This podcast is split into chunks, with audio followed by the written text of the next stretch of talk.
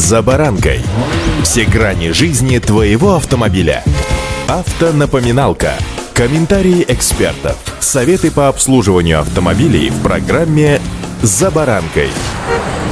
Количество таблеток и лекарственных препаратов, которые мы в последние месяцы употребляем, кто-то обоснованно, а кто-то нет, растет и растет. Причем и тем, и другим стоит помнить, что лекарственные препараты несут вроде бы пользу, помогая нам справиться с определенными недугами, но также нельзя забывать, что некоторые препараты категорически запрещены за рулем. С вами Забаранка Александр Карпов. Здравствуйте. Автомобильные факты.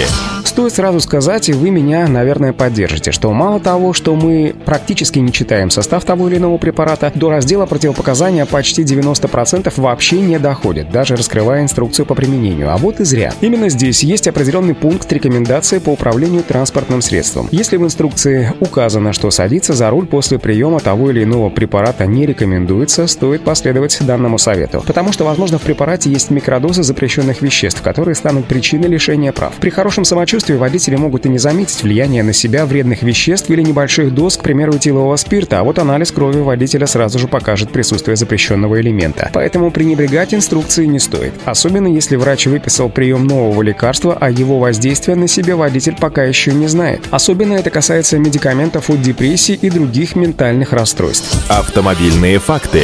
Опасными с точки зрения вождения могут быть не только успокоительные и седативные препараты, отмечают автоэксперты РБК. Неприятные последствия могут быть после приема таблеток от аллергии, порошковой температуры, противовирусных, сиропов, от кашля и даже капель в нос. Во многих медицинских препаратах в маленьких дозах содержится алкоголь и наркотические вещества. Одно из известнейших противовирусных средств, называть его не буду, но наверняка вы его встречали, может быть даже и употребляли, может показать сложноположительный результат на метамфетамин, а препараты, содержащие кадеин, а это большинство сиропов от кашля, кашля показывают положительный тест на морфины. Фенобарбитал, равно так же как и кадеин, а также как и многие другие вещества, внесен в перечень наркотических веществ, психотропных веществ и их прекурсоров, утвержденный постановлением правительства. При обнаружении запрещенных веществ в материалах водителя инспектор ГИБДД привлечет его по статье 12.8 Кодекса об административных правонарушениях управления автомобилем в состоянии алкогольного или наркотического опьянения. Автомобильные факты.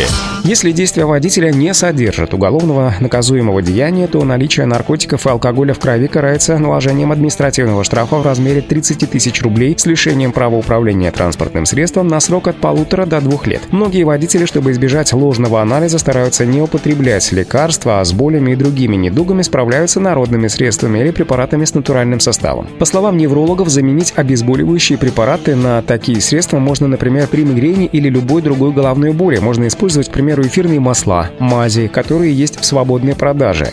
Неплохой эффект оказывают и экзотические средства от различных видов боли, например, содержащие змеиный яд. В данном случае человек рискует получить только аллергическую реакцию, но это всегда непредсказуемо при применении новых препаратов. Поэтому возьмите себе за привычку всякий раз, покупая препарат в аптеке, обязательно спуститесь до того момента в разделе «Инструкция по применению», где указано управление транспортным средством. Возможно, там его и не окажется, но это не повод для того, чтобы употреблять препараты бесконтрольно. Все обязательно по назначению и разрешению врача с обязательным указанием, что вы водители вполне логичным вопросом, а можно ли данный препарат применять за рулем. Удачи! За баранкой!